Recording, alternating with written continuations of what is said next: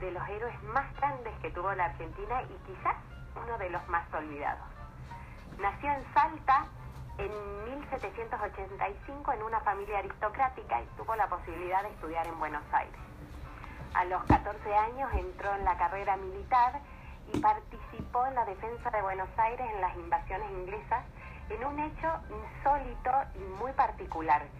Él eh, estaba al mando de Liniers Liniers les ordenó a él y a sus jinetes que fueran, justo había ocurrido que el río de la Plata había tenido una gran bajante y una de las embarcaciones de los ingleses que estaban bombardeando Buenos Aires estaba como atrapada, entonces les ordenó que vayan con sus caballos y atacaran esta, esta embarcación y así lo hicieron y es un hecho muy particular llegar con caballos a una embarcación.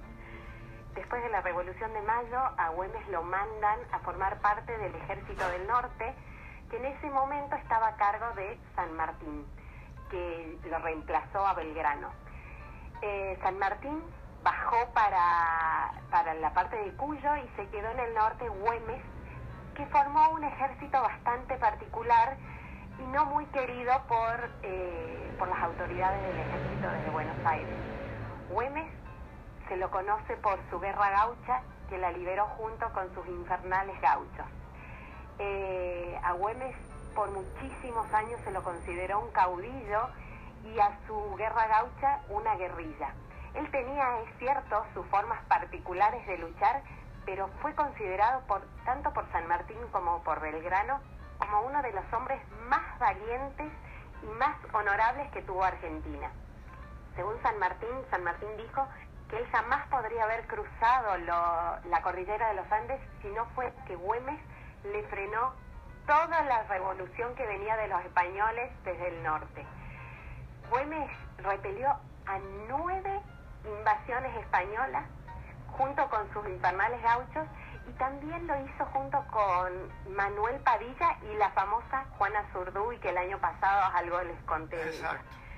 Eh, Güemes fue considerado eh, el padre de los pobres él no tenía mucha llegada con, con la clase alta salteña, que estaban bastante alineados con los realistas.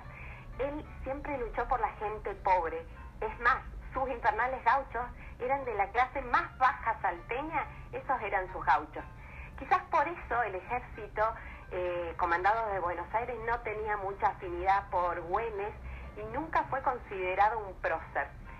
Eh, a Güemes muere el 17 de junio, pero 10 días antes, el 7 de junio de 1821, es atacado en una emboscada que lo entregan los mismísima clase alta salteña, se le entrega a los realistas, lo atacan por la espalda eh, con una herida de bala y él tenía un problema en la sangre que no le coagulaba, llega a escaparse hasta Chamical, que era una finca que él tenía junto con su hermana, la famosa Macacha Güemes. Eh, y ahí está 10 días convaleciendo y preparando toda la embestida que iban a hacer contra los realistas. Él muere el 17 de junio de 1821, pero sus gauchos logran expulsar a los realistas definitivamente del norte. ¿Por qué no conocemos de Güemes?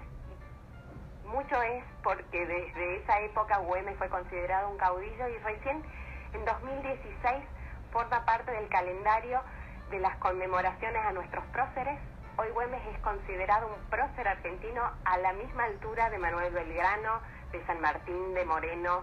Eh, así que bueno, espero que hayamos conocido un poco más de Güemes y seguramente nuestros hijos conocerán más de él que nosotros.